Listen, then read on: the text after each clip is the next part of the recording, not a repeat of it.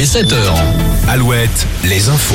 Les infos avec Morgane Juvin, bonjour. Bonjour Arnaud, bonjour à tous. Du monde sur les routes, journée classée rouge du côté des départs dans les pays de la Loire, en Bretagne et en Touraine.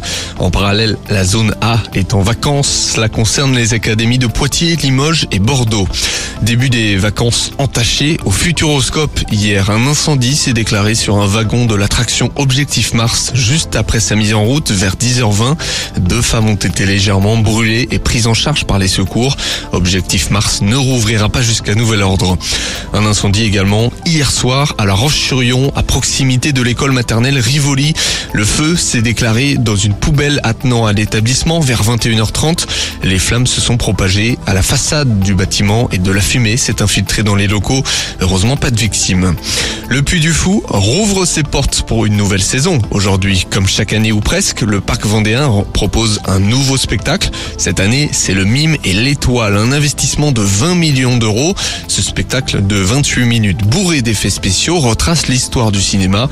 Nicolas Devilliers, le patron du Puy du Fou. C'est un spectacle qui met en scène 120 personnages différents et qui transporte grâce à son travelling euh, l'ensemble de l'histoire sur plus de 2 km avec les personnages et euh, vous aurez sans doute noté qu'on ne sait pas quand le spectacle commence. Les personnages arrivent les uns après les autres, ils sont affairés à des actions apparemment anodines et l'objectif c'est que eh bien vous vous laissez prendre et puis on ne sait pas quand le spectacle commence. Voilà. Et, on ne regarde déjà plus sa montre et si on ne regarde plus sa montre et encore moins son téléphone portable, ça veut dire que on a réussi à vous saisir et on a réussi à vous emporter dans un voyage. Et ce nouveau spectacle, Le Mime et l'étoile, sera joué jusqu'à 8 fois par jour.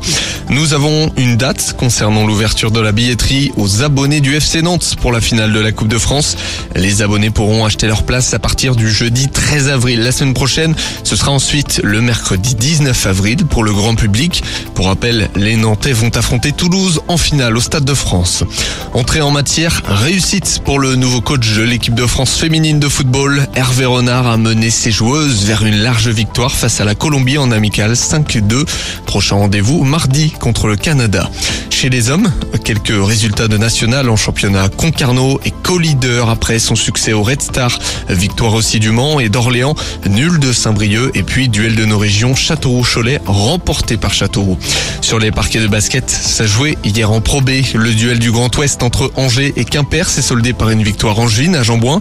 Grosse performance du promu La Rochelle qui s'offre le leader Saint-Quentin avec 25 points d'avance. Victoire aussi d'Orléans et défaite de Nantes.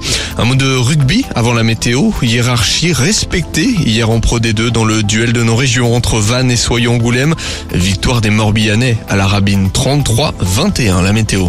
Retrouvez la météo avec si belles vacances. Si belles vacances, des campings riches en sourires. Journée ensoleillée dans le Grand Ouest. Le week-end de Pâques se passe pour le mieux. Seulement quelques nuages viendront gâcher la fête par moment en Bretagne notamment cet après-midi, mais rien de très significatif.